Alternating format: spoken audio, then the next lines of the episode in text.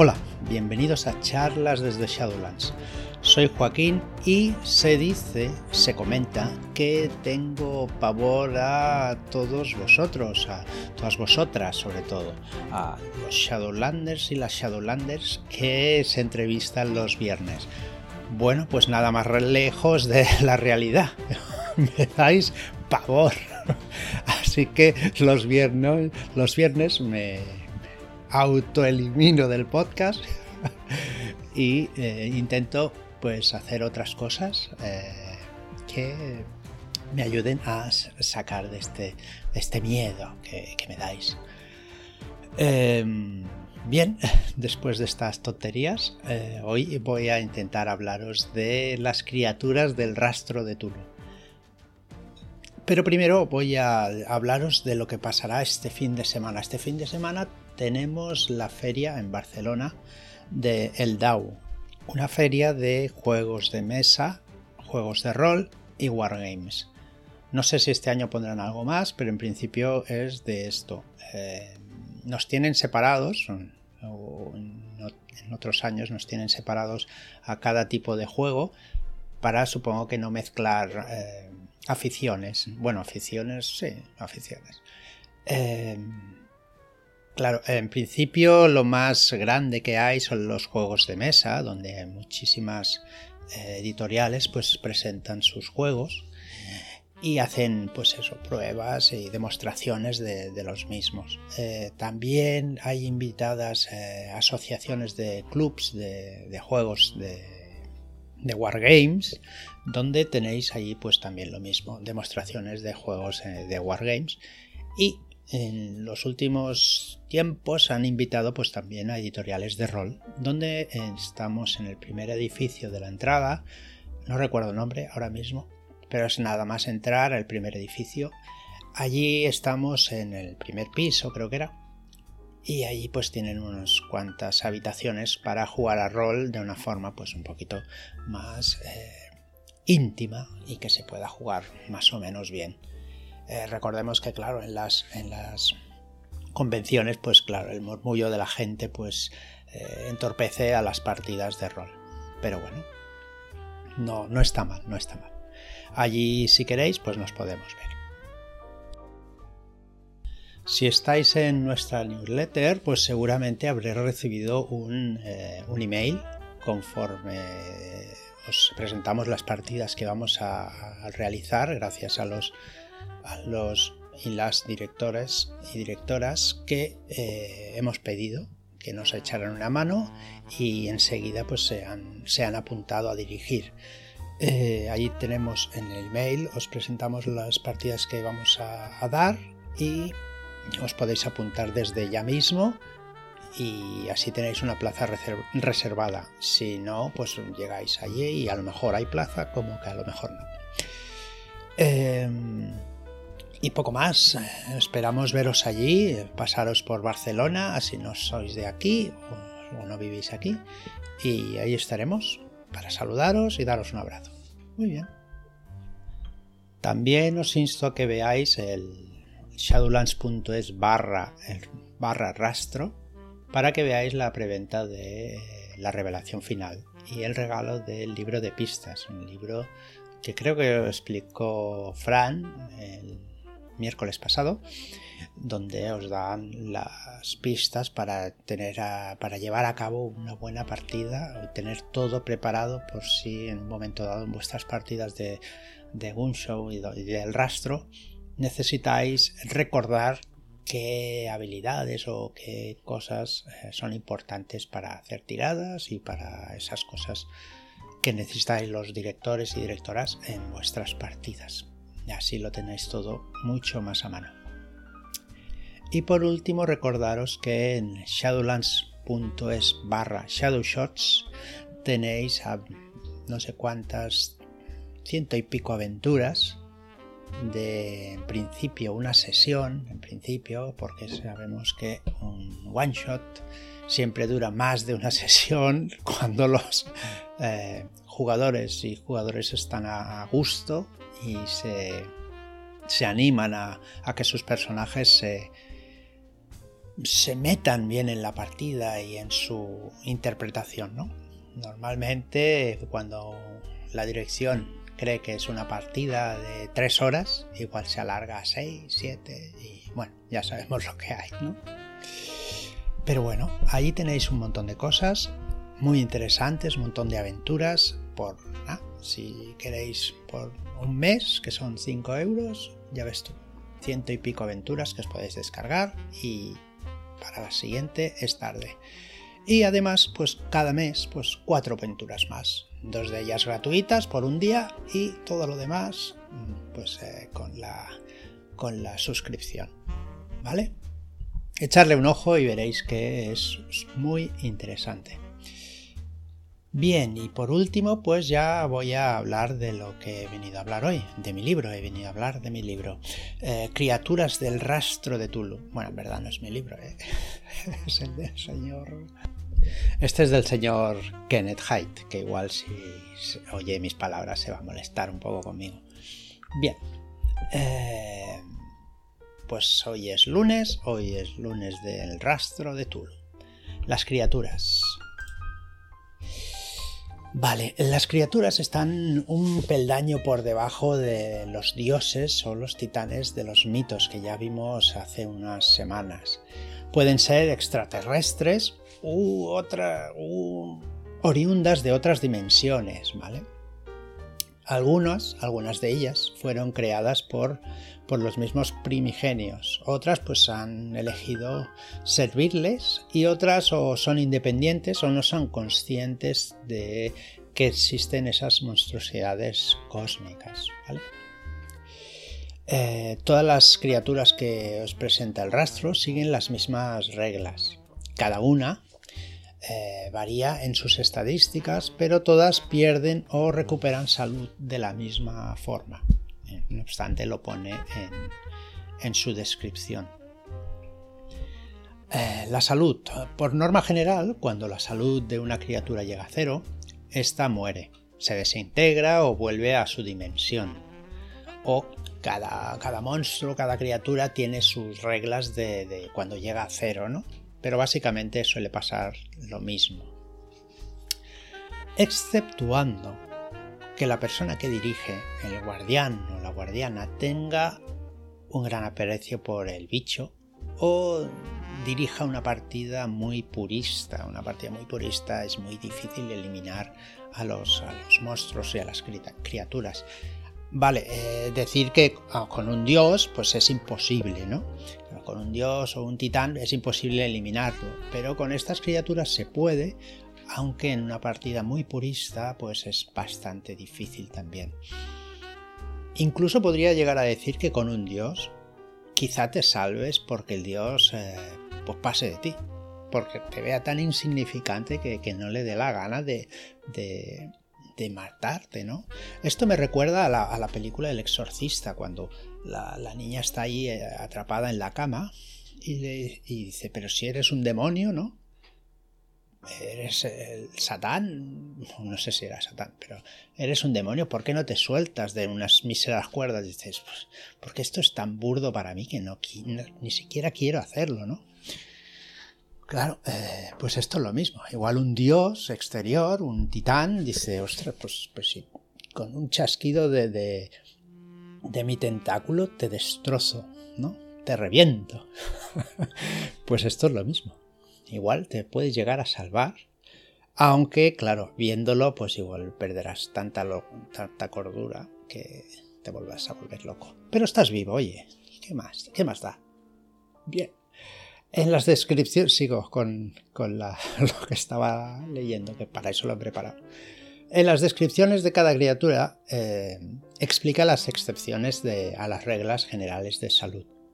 Es interesante que los guardianes vayan describiendo pues sus heridas a medida que la salud disminuya. Por ejemplo, pues, eh, pues si tienen tentáculos, pues eh, la pérdida de estos o, el goteo de icor y, estas cositas que dais los directores y las directoras para dar más color y dar pues que la partida sea más interesante.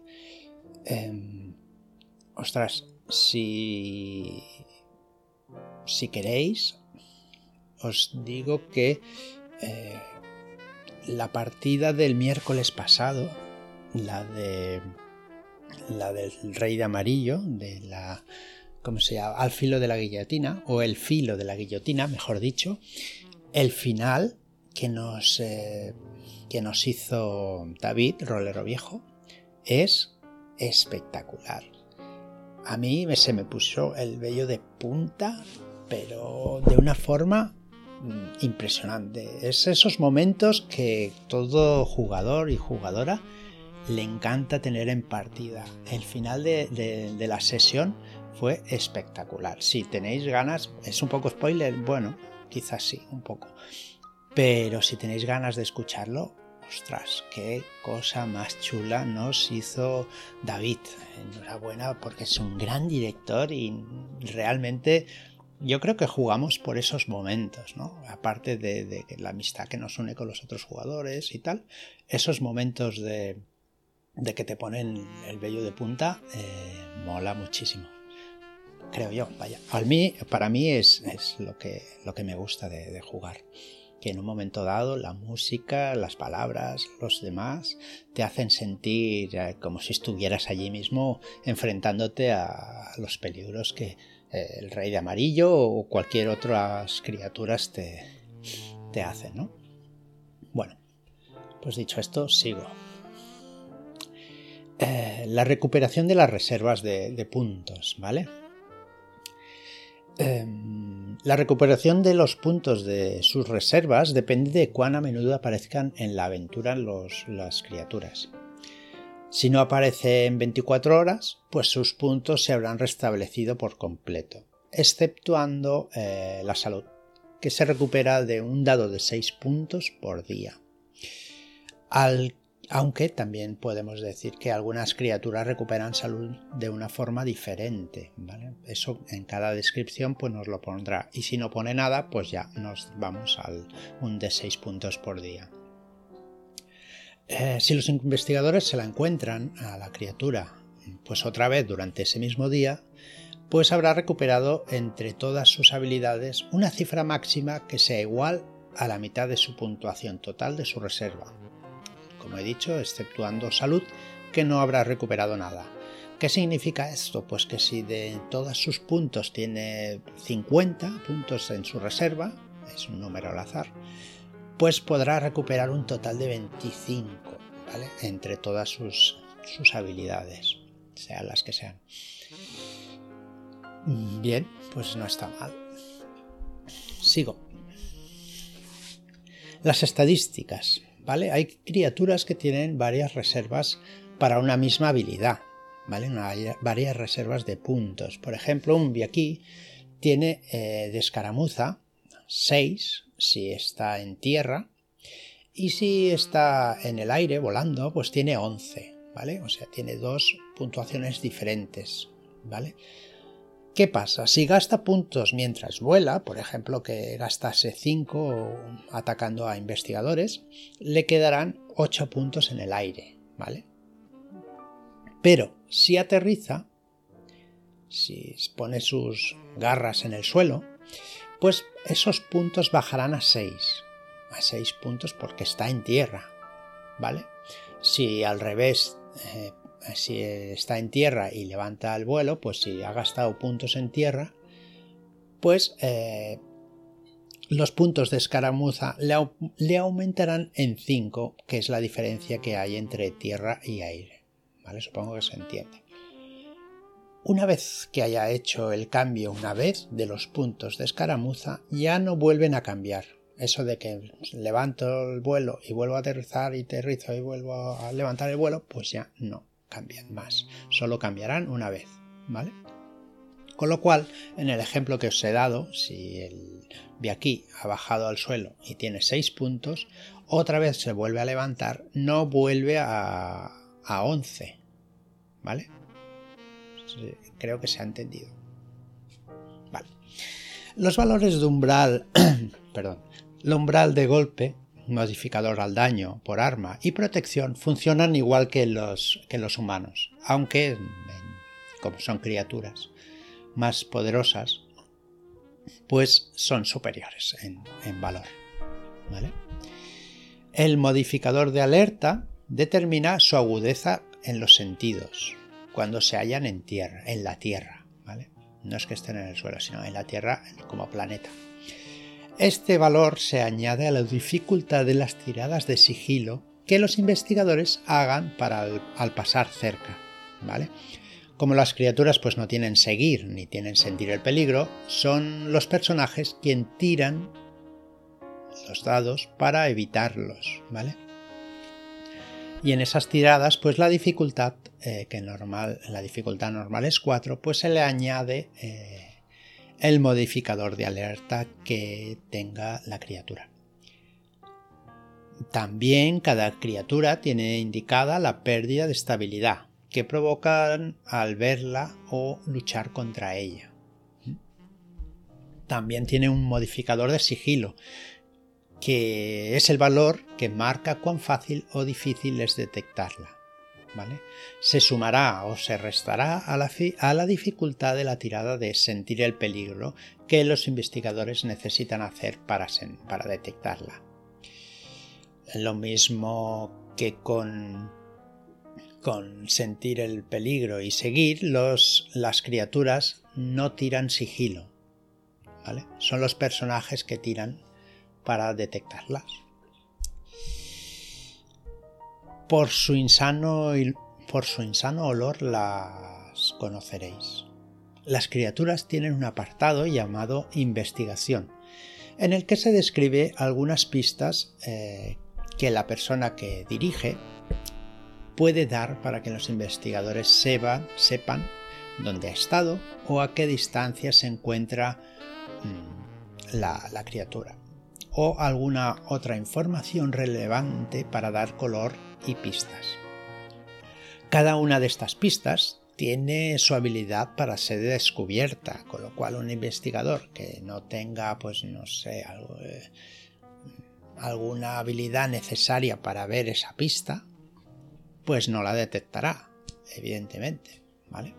Esto, esta información es para el guardián o la guardiana y sirve pues para dar un poquito de, color. ¿no? Bien.